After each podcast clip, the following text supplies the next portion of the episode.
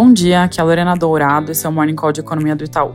Começando pelos Estados Unidos, na sexta-feira o Corp de janeiro veio forte, teve alta de 0,60 no mês, superando o consenso em 0,4 e nossa projeção em 0,45. No ano contra ano, o número chegou a 4,7, também acima do esperado. Além da surpresa altista, o dado veio mais forte que o núcleo do CPI em janeiro, gerando uma reprecificação da curva de juros nos Estados Unidos e, consequentemente, ao redor do globo.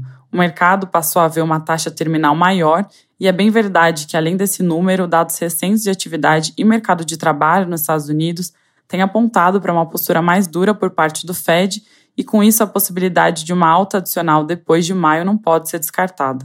No mais, por lá, hoje é bom ficar atento aos dados de pedido de bens duráveis, atividade e mercado imobiliário que saem pela manhã. Na zona do euro, a confiança do consumidor ficou estável em fevereiro, com a abertura mostrando os setores de manufatura e serviços piorando, enquanto a confiança do varejo, construção civil e do consumidor tiveram um ganho modesto. Expectativas relacionadas a preços mostraram um alívio tanto em bens quanto em serviços. Aqui no Brasil, hoje tem reunião marcada entre o presidente Lula, ministros da Haddad e Rui Costa e o presidente da Petrobras. O encontro, marcado para as 10 horas no Palácio do Planalto, acontece às vésperas do prazo de vencimento da desoneração do álcool e da gasolina, cuja MP prorrogava os cortes de impostos federais até o fim de fevereiro.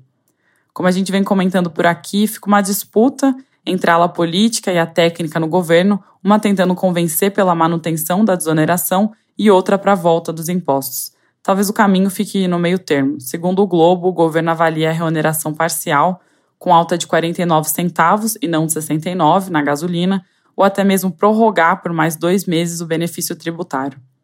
Outro tema cujo timing também é relevante é o fim de dois mandatos de diretores do BC, o Paulo Souza, da Fiscalização, e o Bruno Serra, de Política Monetária, que terminam nesta terça-feira.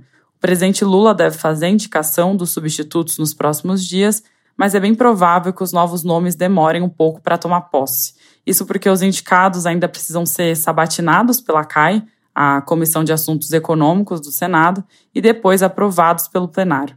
Sobre os futuros nomes, Lula ainda não revelou quem pretende indicar, mas o jornal o Globo noticia que o presidente estaria disposto a escolher um nome de mercado, enquanto os nomes de Luiz Alazul e Tony Volpon são ventilados pela Folha.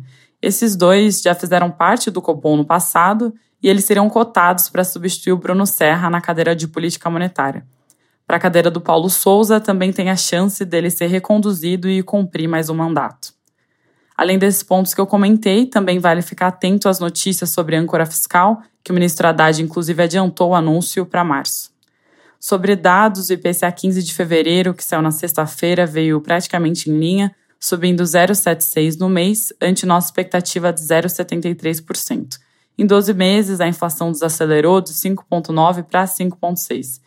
Esse valor mensal mais salgado já era esperado por conta de reajustes de cursos regulares de educação que costumam acontecer nessa época. Um pouco da surpresa altista veio em alimentação no domicílio, mas por outro lado, a abertura de serviços veio mais benigna que o esperado. A leitura do PCA 15 não colocou viés nas nossas projeções. A gente continua esperando que a inflação suba 6,3% nesse ano e 4,2% no ano que vem. De agenda, hoje saem as estatísticas monetárias e de crédito do Banco Central para janeiro e o resultado primário do governo geral, que, se nossas contas estiverem certas, deve registrar superávit de 85,6 bi. Além disso, na semana sai a taxa de desemprego para dezembro, a balança comercial de fevereiro e o PIB do quarto tri do ano passado, que vai ser divulgado na quinta-feira. Indicadores de confiança da FGV também vão saindo ao longo da semana. A gente vai detalhando aqui conforme eles forem vindo. Para fechar, o IGPM acabou de ser publicado e registrou uma pequena deflação de 0,06 em fevereiro, com a taxa em 12 meses desacelerando de 3,8 para 1,9. A confiança da indústria de fevereiro também foi divulgada agora e caiu para o menor nível desde julho de 2020, tocando os 92 pontos. O recuo foi puxado pelo componente de expectativas, que caiu quase 2 pontos, enquanto o índice de situação atual ficou praticamente de lado. É isso por hoje, bom dia e boa semana.